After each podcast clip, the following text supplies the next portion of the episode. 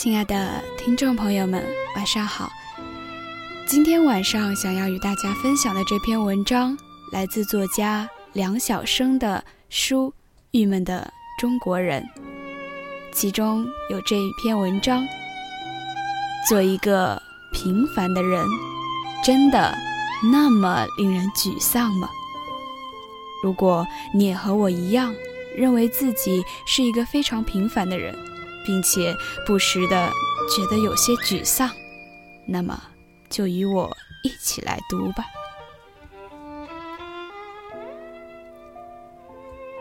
如果在三十岁以前，最迟在三十五岁以前，我还不能使自己脱离平凡，那么我就自杀。可什么又是不平凡呢？比如所有那些成功人士。具体说来，就是起码要有自己的房、自己的车，起码要成为有一定社会地位的人吧，还起码要有一笔数目可观的存款吧。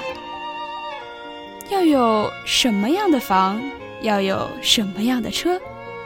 在你看来，多少存款算数目可观呢？这我还没认真想过。以上是我和一名大一男生的对话。那是一所较著名的大学，我被邀讲座。对话是在五六百人之间公开进行的。我觉得他的话代表了不少学子的人生志向。我已经忘记了我当时是怎么回答的，然此后我常思考。一个人的平凡或不平凡，却是真的。平凡即普通，平凡的人即平民。新华字典特别在括号内加注，泛指区别于贵族和特权阶级的人。做一个平凡的人，真的那么令人沮丧吗？倘注定一生平凡。真的无宁三十五岁以前自杀吗？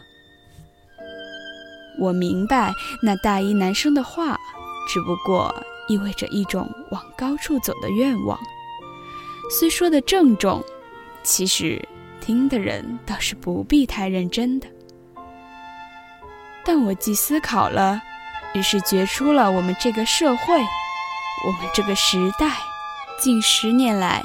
一直所呈现着的种种文化倾向的流弊，那就是，在中国还只不过是一个发展中国家的现阶段，在普遍之中国人还不能真正过上小康生活的情况下，中国的当代文化未免过分热忱的兜售所谓不平凡的人生的招贴画了。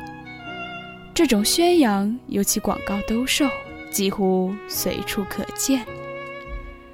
而最终，所谓不平凡的人的人生质量，在如此这般的文化那儿，差不多又总是被归结到如下几点：住着什么样的房子，开着什么样的车子，有着多少资产。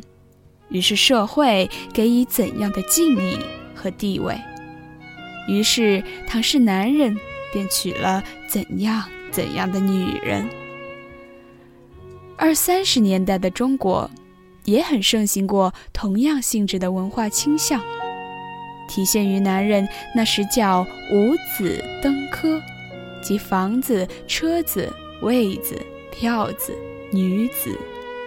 一个男人如果都追求到了，似乎就摆脱平凡了。同样年代的西方的文化，也曾呈现过类似的文化倾向。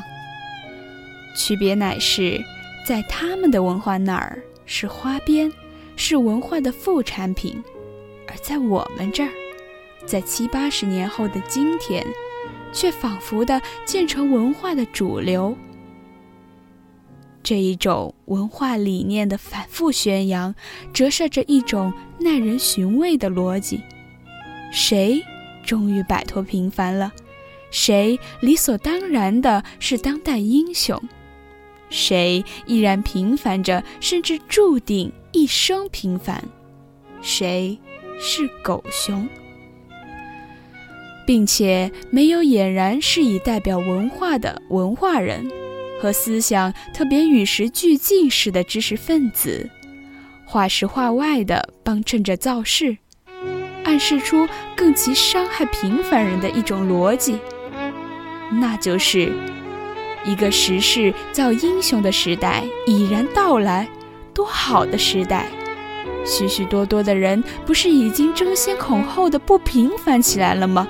你居然还平凡着，你不是狗熊又是什么呢？一点儿也不夸大其词地说，此种文化倾向。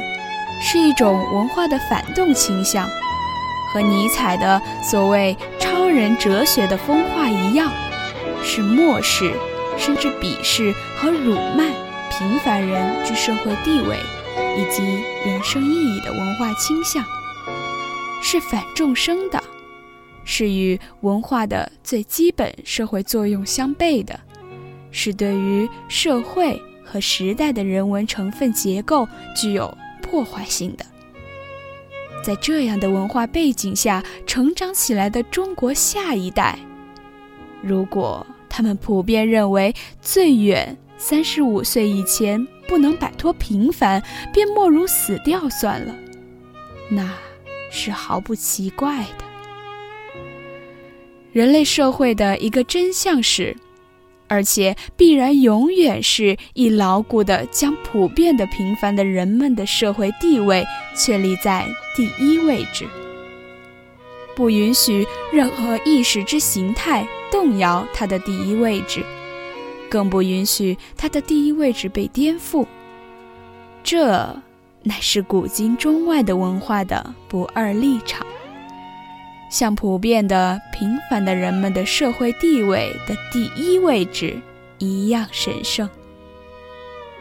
当然，这里所指的是那种极其清醒的、冷静的、客观的、实事求是的，能够在任何时代都锁定人类社会真相的文化，而不是那种随波逐流的、嫌贫爱富的。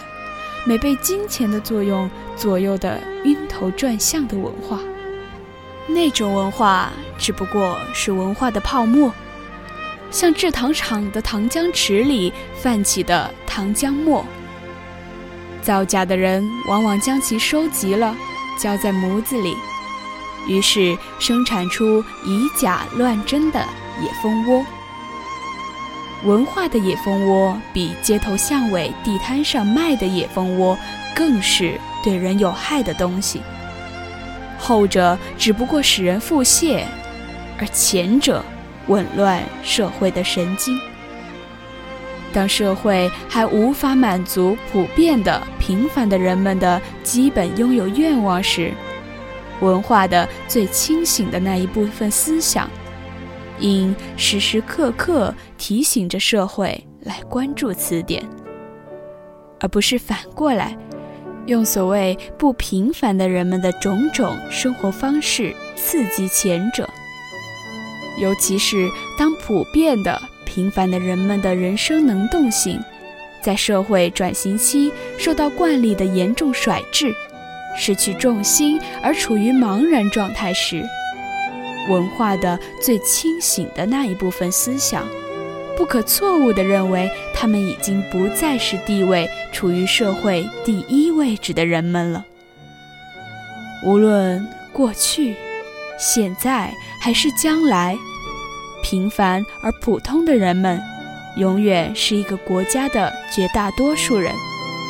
任何一个国家存在的意义，都首先是以他们的存在。为存在的先决条件的，一半以上不平凡的人，皆出自于平凡的人之间。这一点对于任何一个国家都是同样的。因而，平凡的人们的心理状态，在一定程度上几乎成为不平凡的人们的心理基因。倘若文化，暗示平凡的人们其实是失败的人们。这的确能使某些平凡的人们通过各种方式变成较为不平凡的人，而从广大的心理健康的、乐观的、豁达的平凡的人们的阶层中，也能自然而然地产生较为不平凡的人们。后一种不平凡的人们，综合素质将比前一种不平凡的人们方方面面都优良许多。因为他们之所以不平凡起来，并非由于害怕平凡，所以他们不平凡起来以后，也仍会觉得自己其实很平凡。而一个连不平凡的人都觉得自己其实是很平凡的人组成的国家，他的前途才真的是无量的。反之，若一个国家里有太多这样的人，只不过将在别国极平凡的人生的状态，当成在本国证明自己是成功者的样板，那么这个国家是患着虚热症的。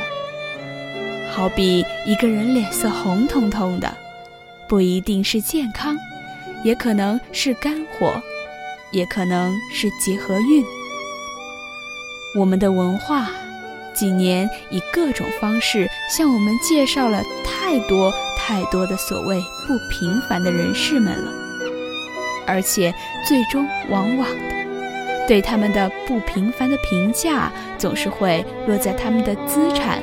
和身价上，这是一种穷怕了的国家经历的文化方面的后遗症，以至于某些呼风唤雨于一时的不平凡的人，转眼就成了些行径苟且的、欺世盗名的，甚至罪状重叠的人。晚安。